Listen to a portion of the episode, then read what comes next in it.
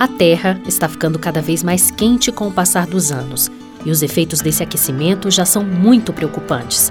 Pensando em medir e acompanhar a temperatura do planeta e os efeitos disso, de tempos em tempos, a ONU reúne vários especialistas em mudanças climáticas do mundo todo, incluindo o Brasil, para traçar um panorama da situação.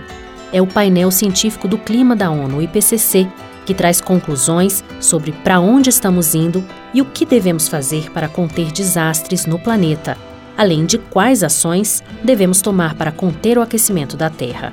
O mais recente relatório, a sexta edição, divulgada hoje, 20 de março de 2023, é o assunto desse episódio, num bate-papo com a professora Mercedes Bustamante, atualmente presidente da CAPES, a Coordenação de Aperfeiçoamento Pessoal de Ensino Superior, e uma das revisoras do sexto relatório de avaliação do IPCC. Eu sou Paula Groba e este é o Sustentabilismo Podcast. Professora, seja muito bem-vinda aqui ao nosso bate-papo no podcast. Paula, muito obrigada. Um prazer estar aqui com vocês discutindo esse tema que é hoje tão relevante. Professora, antes da gente começar a entrar nos detalhes desse último relatório, eu queria que, para quem não entende muito sobre o que é IPCC, que você desse uma rápida é, introdução sobre a importância desse relatório para o mundo inteiro, para a gente poder acompanhar e poder traduzir isso em ações contra as mudanças climáticas. Paulo, essa pergunta é, é central para a gente entender que o PC, PCC é um organismo da ONU, é um painel, é um painel intergovernamental. O que, que isso significa? Que é uma atuação entre governos e cientistas. Então, ele é um painel pioneiro nesse sentido, de aproximar a ciência dos tomadores de decisão. O IPCC foi criado em 88, quando os trabalhos científicos já apontavam questões associadas à mudança do clima. E os tomadores de decisão, os representantes dos países, solicitaram então a criação desse painel para que fizesse a síntese e a consolidação do conhecimento científico sobre o tema e indicasse como os países poderiam atuar ou lidar com esses impactos. E o painel, ele, inclusive, é anterior à própria Convenção Quadro das Nações Unidas para a Mudança Climática. Então, nós já temos aí um, um longo recorrido de atuação do IPCC, consolidando, sintetizando o conhecimento científico e apontando para possíveis soluções para esse problema que passa a ser uma ameaça existencial para a humanidade. Diante desse, desse relatório que vem de tempos em tempos trazendo novas conclusões, na sua avaliação, quais são os principais pontos, os pontos mais urgentes, que mais chamam a atenção de forma geral desse último relatório que a senhora participou aí das conclusões? É esse último relatório que a gente chama de um relatório síntese, né? Ele reúne todos os relatórios que foram produzidos ao longo desses seis, sete anos em um único relatório que sintetiza os principais achados, as principais conclusões. E você mencionou aí uma palavra que é bastante importante, quais são as questões urgentes, né? Então, acho que a primeira conclusão importante é, do relatório de síntese é efetivamente a urgência quanto à questão climática. Então, é, é importante que essas decisões, ação climática, seja encaminhada o mais rápido possível. Né? Nós já estamos atrasados em encaminhar uma redução rápida, robusta né, e sustentável das emissões de gases de efeito estufa. Então, acho que a urgência é o primeiro aspecto a ser destacado é, como conclusão desse relatório. O segundo aspecto a ser é, destacado é a gravidade das consequências da mudança do clima. Hoje, a ciência já consegue atribuir à mudança climática vários chamados eventos extremos. Eventos de seca extremas ou de chuvas com maior intensidade, maior frequência, já são associados com maior grau de certeza à mudança climática. Então, a gente já percebe a gravidade das consequências do que hoje está em curso é, na escala global. E o terceiro aspecto a destacar nesse relatório é que ele aponta também soluções. Né? Então, é, o problema é grave, é urgente, mas há soluções que podem ser encaminhadas num curto espaço de tempo. Acho que, acho que seriam essas três camadas que eu considero importantes a destacar e que tudo isso tem que ser considerado no âmbito da justiça social e da equidade. Né? Na parte de urgência que a gente fala é mais com relação ao aquecimento de um grau e meio. Eles colocam no relatório uma possibilidade de ainda se frear esse aquecimento até 2030, mas para isso a gente teria que reduzir em pelo menos 50% as emissões de gases de efeito estufa. Eu queria que você falasse um pouquinho sobre a possibilidade que a gente ainda tem, e se a gente ainda tem, de frear esse aquecimento em um grau e meio. É muito importante quando a gente coloca essa, essa meta do 1,5, que foi uma meta dada pelo Acordo de Paris, né? Os países acordaram tentar estabilizar a temperatura, o aumento da temperatura em 1,5 até 2100. Lembrando que hoje nós já temos um aumento que é de 1,1 grau centígrado. Então, nós estamos próximos já desse, desse limiar.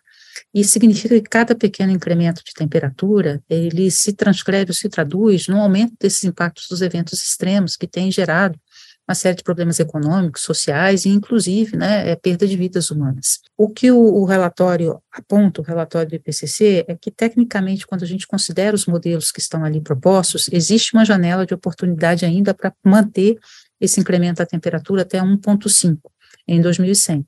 Mas como você colocou, as únicas trajetórias que nos permitem manter esse aumento até 1,5 são aquelas que estão associadas a uma redução rápida, drástica das emissões de gases de efeito estufa nessa década. Então, não é nada daqui para frente, é para ser feito agora, e isso significa, como você colocou muito bem, eliminar 50% das emissões de gases de efeito estufa.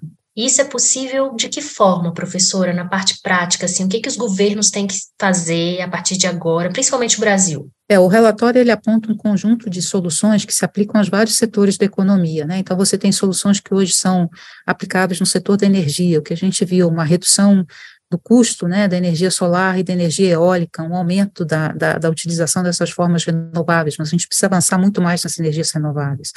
Você tem ações que são importantes em outros setores, na, na indústria, no setor de transportes, no setor de edificações, e no setor chamado agricultura, florestas e outros usos da terra. Esse é um setor que é particularmente importante para o Brasil, porque quando a gente olha o perfil das emissões brasileiras de gases de efeito estufa, é nesse setor que se concentram as nossas contribuições. O Brasil emite muito associado ao desmatamento e à agricultura. Então, é precisamente nesse setor onde a gente tem a oportunidade mais rápida de conduzir ações de redução das emissões. É importante destacar que hoje não fazer nada não é mais uma, uma opção. Né? Nós temos hoje soluções que podem ser encaminhadas muito rapidamente e que nos permitem, nesse espaço de uma década, fazer uma redução efetiva das, das emissões de gases de efeito estufa. O Brasil hoje, eh, Paulo, ele se encontra na convergência dessas duas grandes crises globais, a mudança climática e a perda de biodiversidade. É importante destacar que o Brasil é considerado um país mega diverso, ou seja, nós temos a responsabilidade de abrigar uma parte substantiva da biodiversidade global. E quando a gente transforma de forma rápida e muito acentuada os nossos biomas, que é o que acontece no processo de desmatamento, conversão para agricultura, na degradação do uso do solo, a gente também perde biodiversidade. Existe uma relação forte entre sistemas naturais, saudáveis, biodiversos, e a capacidade que eles têm de sequestrar carbono e contribuir também com a ação de redução das emissões. Então, o Brasil ele tem um potencial pelo uso racional da sua biodiversidade sustentável, de abrir novas frentes para sua economia, numa economia de, de emissões líquidas zero ou de baixas emissões de carbono, e ao mesmo tempo sistemas naturais eles podem nos ajudar não só na mitigação, no sequestro de carbono, mas eles podem nos ajudar nas ações de adaptação. Então isso é outra questão importante que o relatório traz. Hoje a gente tem que se preocupar não somente em reduzir as emissões, mas também lidar com os impactos da mudança climática que já se fazem sentir. Então, é preciso que haja uma adaptação dos sistemas sociais, econômicos a esses impactos. E a natureza, ela nos oferece aí várias soluções de adaptação à mudança do clima, quando os sistemas naturais, eles são bem manejados e bem conservados. Você poderia dar uns, algum exemplo disso, de projetos de sucesso que podem nos ajudar?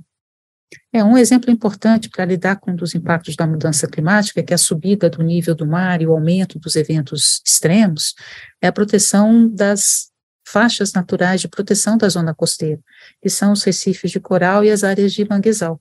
Então, essa vegetação, ela promove uma primeira barreira ao impacto mecânico, por exemplo, de ondas, no caso de eventos extremos, formando uma linha de defesa da costa.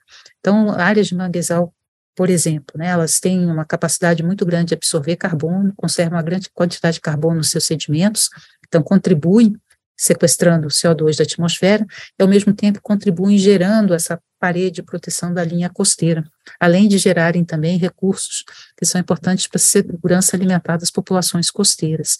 Então, é, é, você vê que há uma convergência, uma sinergia entre ações de adaptação e ações de mitigação. A conservação de florestas, ela é importante novamente para evitar que o carbono das florestas volte para a atmosfera e, ao mesmo tempo, a manutenção da cobertura florestal nos ajuda na conservação de água no solo, na produção de chuvas, que vão ser extremamente relevantes numa situação em que o clima se torna mais quente e mais seco. Então, a gente percebe que há uma enorme interação entre as possibilidades de sinergia entre as ações de adaptação e mitigação.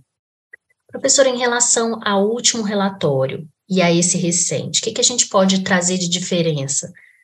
Eu acho que o, o importante é que é, é, há um, um, avanço muito grande da ciência, aquilo né, que a gente chama da ciência da atribuição, né? ou seja, realmente entender que os eventos extremos que nós vivemos, qual é a contribuição do aquecimento global para esses eventos.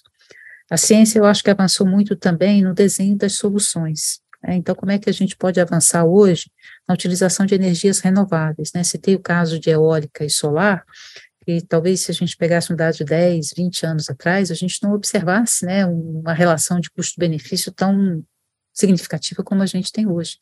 Então, a gente vê que há um avanço também no desenvolvimento tecnológico para responder a essas novas demandas. E outro aspecto que eu acho que é muito é, importante que esses relatórios trazem, eles começam a trazer também é, uma perspectiva, um olhar mais regional sobre os problemas.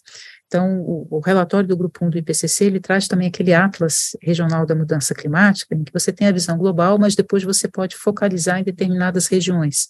O IPCC não trabalha com países, mas ele olha, por exemplo, quais são as variações esperadas na América Central, na América do Sul, nas sub-regiões dentro da América do Sul. Então, isso permite que o tomador de decisão olhe com mais acuidade o que, que vai acontecer exatamente aonde ele pode atuar.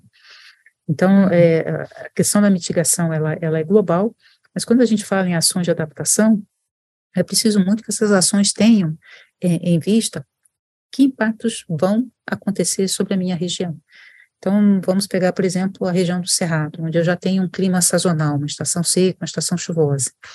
Se a previsão é uma redução do nível de chuvas, um aumento da temperatura, isso vai tornar o bioma mais propenso a grandes incêndios florestais. Então, é preciso fazer pensar. uma política de manejo Exatamente. do fogo. Exatamente. É por então, isso que é tão importante. Ter... essas políticas de adaptação com foco nos impactos que são mais agora regionalizados. Entendi. Professora, pelo que a gente percebe, nós temos aí até uh, um, uma situação favorável no ponto de vista de energias limpas, biomas bem significativos e temos detalhes que podemos reverter, como a questão do desmatamento. Na sua avaliação, esse relatório traz que nós já temos o que fazer, já sabemos o que fazer, falta ação para poder implementar e ser um exemplo para o mundo até? É, falta, falta vontade política, é preciso né, encaminhar isso politicamente, mas é, lembrando que é, quando eu falo a vontade política, não é só o poder público, o poder público ele é importante, né, ele, ele pavimenta o caminho, mas essa vontade política é numa articulação dos vários setores da sociedade. É, o setor financeiro, aonde você direciona os investimentos, né? Então, vamos direcionar os investimentos para formas de energia mais sustentável, para ações que sejam mais é, é, associadas a um desenvolvimento resiliente ao clima, diz respeito também às sociedades, às associações da sociedade civil, o próprio sistema né, educacional, é, como é que nós vamos formar os nossos recursos humanos para essa nova realidade que está se manifestando em função da mudança climática. Então, é essa, esse processo de concertação, de ação política, que ele hoje é necessário, porque o, o desafio é de tal ordem que não existe um único segmento que vai conseguir lidar com ele de forma isolada. É, é preciso que haja aí uma ação concertada, até para que uma atuação num setor não venha a gerar um prejuízo para o outro setor, né? Você vai precisar fazer escolhas, isso é, é, é, evidente, mas de que forma essas escolhas beneficiam o maior número possível de pessoas. Né? Uma outra questão que o relatório traz é que a, a tecnologia ela ajuda bastante e a gente já tem é, soluções com base na tecnologia que podem nos ajudar e muito. No caso é, do Brasil, principalmente, que é um país em desenvolvimento, nós precisamos ainda muito de financiamento. O senhor acha que isso é um dos impeditivos também para que a gente possa avançar nesse ponto, usando a tecnologia a nosso favor? É, certamente. Hoje é, há necessidade de incrementar os fluxos financeiros voltados para ações de redução das emissões, mas tam também voltados para as ações de mitigação. E esse fluxo financeiro hoje ele é, é muito é, necessário precisamente nessa região do mundo em desenvolvimento, que é os países em desenvolvimento, eles têm demandas que são legítimas de desenvolvimento, de melhoria da qualidade de vida para suas populações, e como é que a gente faz esse salto de desenvolvimento sem recorrer ao processo histórico de desenvolvimento que nos trouxe até aqui, que é baseado na, nas energias fósseis, né? Então, como é que a gente dá esse salto, né, dá esse pulo, pula essa etapa e entra efetivamente numa rota de desenvolvimento que seja mais, é, é, que seja menos dependente de recursos não renováveis, né? Você falou em, combustíveis fósseis, o Brasil ainda investe muito, assim como vários países. Na sua avaliação, é um processo que demora, né, para haver essa transição, mas como é que você vê isso hoje aqui no Brasil? É, ainda vamos levar um tempo para fazer essa transição? O Brasil ainda investe em novos locais de exploração de petróleo? Como é que você vê essa situação em paradoxo aí com, com relação ao que a gente tem hoje de resultados, né, de, de questão climática? É, uma questão central para todos os governos é como garantir a segurança energética, né, do, do, do para sua economia, para sua população, e, e muitos é, deles ainda dependem efetivamente, né, do uso desses combustíveis fósseis. A questão é, é exatamente é, é, não colocar todas as suas fichas, por assim dizer, né, todos os seus investimentos, numa forma de energia que vai ser gradualmente menos e menos relevante. Ela continua sendo importante em alguns setores, é por isso que a gente vai precisar também de ações de sequestro de carbono da atmosfera, porque alguns setores vão continuar dependentes das energias fósseis, mas a tendência é que gradualmente, com o tempo, elas venham a ser substituídas. Por isso que as análises de, de investimento, aonde colocar os seus recursos, por exemplo, em, em questões de infraestrutura, tem que considerar esse quadro de que eu vou fazer um investimento numa forma de energia que talvez daqui a algumas décadas já não seja tão relevante, ou que eu venha a ser até penalizado por estar fazendo um investimento né, nesse tipo de energia. E quando você olha hoje grandes empresas que foram internacionalmente reconhecidas como empresas né, do setor petrolífero, vem se transformando cada vez mais em empresas do setor de energia, né, para considerar aí um, um cardápio né, mais amplo de, de fontes de energia. Um último detalhe é a questão da agricultura, né? Nós temos aí uma, um grande investimento, principalmente do governo passado, em, em, em exportação, soja, né? E, e, não pensamos tanto durante alguns anos em um investimento muito menor em agricultura de baixo carbono, agricultura mais sustentável. É, isso é um ponto que nós vamos ter que rever, né, professora? É, a agricultura ela é um grande, agricultura e pecuária são dois, dois grandes pontos que o Brasil ainda tem um grande gargalo. É, esse é um setor importante, né, porque, é, como eu comentei anteriormente, as emissões elas vêm realmente do desmatamento e do desmatamento seguido depois da agricultura, né, da instalação da agricultura, da pecuária. Então, isso tem que ser olhado esse, esse binômio. Como é que a gente torna a nossa agricultura menos dependente de entrada de novas áreas via desmatamento, e como é que a gente torna essas práticas também mais sustentáveis. Isso é, representa um ganho importante não só na redução das emissões, mas na conservação da água, na conservação da qualidade do solo, na conservação também da biodiversidade. Uh, eu cito sempre que a agricultura é a atividade econômica que é mais dependente dos recursos naturais. A agricultura precisa de um clima estável, ela precisa de um solo de qualidade, um, solo que tenha também uma diversidade, né, é, que ajude os processos né, é, do solo para liberação de nutrientes, ela precisa de polinizadores, ela precisa de controle de pragas. Então, a gente percebe que um ambiente saudável é uma ferramenta essencial para uma boa agricultura. Então, o Brasil precisa realmente repensar um, um, modelo, como é que ele transforma a sua agricultura com sustentabilidade e, ao mesmo tempo, é, avaliar um processo de diversificação da nossa agricultura. Né? O Brasil hoje ocupa grandes extensões territoriais com um conjunto muito pequeno de culturas. É, e o que parece uma contradição sendo um país mega diverso, com enorme potencial de recursos genéticos, para conseguir introduzir outras fontes de alimentos, né, outros produtos que possam contribuir para a segurança alimentar nacional e global. Era então essa então, a questão que eu ia falar, que é exatamente a segurança alimentar. Muitos alegam, ah, mas a gente não pode deixar de produzir em larga escala, que nós temos que manter e garantir a alimentação até em outros países. Mas o que a gente pode fazer é transformar, né, diversificar essa agricultura para agredir menos e continuar, não tem jeito, nós vivemos uma, uma sociedade capitalista, vamos, vamos continuar visando o lucro, mas transformar é, a agricultura num ativo econômico sem grandes impactos, né, professora? É, sem tantas externalidades negativas, né? É, isso é uma questão importante hoje, é, inclusive, é, não, não, se fala nem mais só da agricultura, mas dos sistemas alimentares, né, que envolvem da produção no campo até a mesa. Então, ao longo de toda essa cadeia produtiva do alimento até ele chegar na nossa mesa, da nossa mesa muitas vezes ser desperdiçado também, né, na, na forma de resíduos, né, de, de, alimento que às vezes qualidade que vai, vai, né, é, para o lixo, como é que a gente controla nessas várias etapas é, esses processos que geram essas externalidades negativas e torna o sistema mais eficiente. É importante a gente pensar também que um dos impactos da mudança climática na agricultura é a redução da qualidade do alimento produzido. Uhum. Então, a gente não vai só perder em termos da, da, produtividade, da quantidade, mas também da qualidade do alimento que é produzido. E isso também compromete a segurança alimentar. Porque a segurança alimentar está associada à quantidade, à qualidade e à possibilidade de acesso. E tudo isso com um menor impacto ambiental. Então, é, uhum. é, essa preocupação um pouco mais ampla, mais sistêmica, que a gente precisa ter quando olha para a agricultura, não só aquela que é conduzida no campo, mas essa cadeia toda que compõe, que nós chamamos de nossos sistemas alimentares. E a diversificação desses sistemas alimentares é também uma fonte de resiliência. Né? Você depender de um conjunto menor de produtos é, permite que você tenha a capacidade de substituir né, é, é, produtos né, que possa ampliar ou diversificar a qualidade daquela alimentação que é consumida e que dê uma, uma qualidade nutricional adequada, na verdade. Entrando aí nesse assunto que você falou sobre a questão da garantia de alimentação de alimentos para a população, a gente entra também numa questão muito importante, que é a justiça climática. A gente sabe hoje que países menos desenvolvidos são e que menos impactam a questão do meio ambiente, que menos poluem, são os que mais estão sofrendo com isso, porque têm menos condições e são mais vulneráveis, né?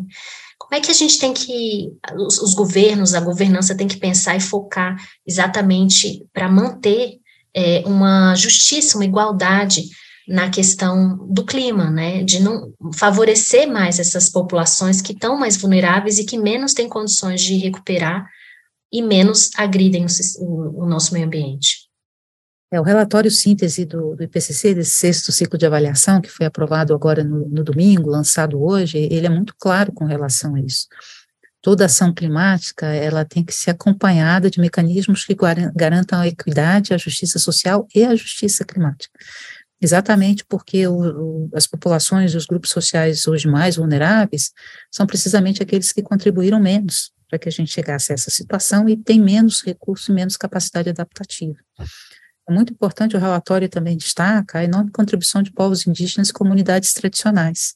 Né? São os povos indígenas e comunidades tradicionais hoje que defendem boa parte dos territórios ainda não manejados que conservam a biodiversidade, que por sua vez também é uma ferramenta importante no controle da mudança do clima. Então, todas essas ações, como essa transformação dos nossos sistemas sociais e econômicos vai ser feita, ela tem que ter esse, esse essa moldura, né, esse limite que é dado exatamente, é, que ela não pode gerar mais desigualdade. A desigualdade foi o sistema que nos trouxe até aqui.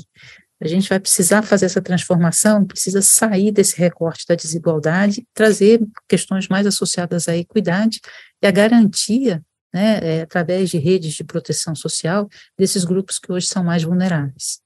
Agora a gente tem aí três pontos que você colocou que são urgência, emergência e esperança. A gente pode finalizar essa conversa falando de esperança, que a gente andou até aqui e que alguma coisa já tem surtido efeito. O relatório ele, ele indica, Paulo, assim, um conjunto de ações que já testadas, né, que já foram experimentadas e que tiveram sucesso em reduzir as emissões. A gente já tem um conjunto de 18 países que vem com uma, uma redução é, sustentada das suas emissões sem perda né, de desenvolvimento. Então, são modelos, são experimentos que indicam é possível.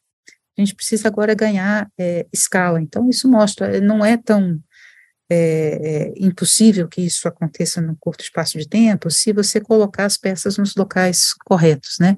E tiver exatamente essa concertação de vontade política para que isso aconteça. O que eu acho que dá muita esperança também, Paulo, e eu percebo que boa parte do, do movimento hoje que impulsiona né, a, a negociação de mudança climática vem das, das gerações mais jovens. Né? Então, a gente percebe uma, uma geração que é, vem muito mais conectada e entende é, que vai herdar é, as consequências na mudança climática se nada for feito hoje. Então, é importante a gente trazer também é, vozes mais diversas, eu acho que, sobretudo, a, a, a juventude, é, próprio plenário de, de, avaliação, né, grupos de jovens participam como observadores e se manifestam muito claramente solicitando que a ciência é, envie uma, uma mensagem muito clara para os tomadores de decisão, né, é o, nosso futuro, e nosso futuro é construído hoje. Então, acho que isso dá um pouco esse, esse recorte de que é preciso ganhar, então, e vencer essa, essa inércia coletiva, e a gente já tem alguns exemplos de que isso pode ser possível. Professora, muito obrigada pela sua participação, foi ótimo o nosso bate-papo. Tá? Prazer conversar com vocês. Obrigada, Paulo. Este foi o Sustentabilismo, podcast da Rádio Senado, disponível também nas principais plataformas de áudio do país, além do nosso site www.senado.leg barra rádio barra podcasts. Comigo na equipe do Sustentabilismo estão Ângelo Magalhães e André Menezes. Eu sou Paula Groba e fico por aqui. Até o próximo episódio.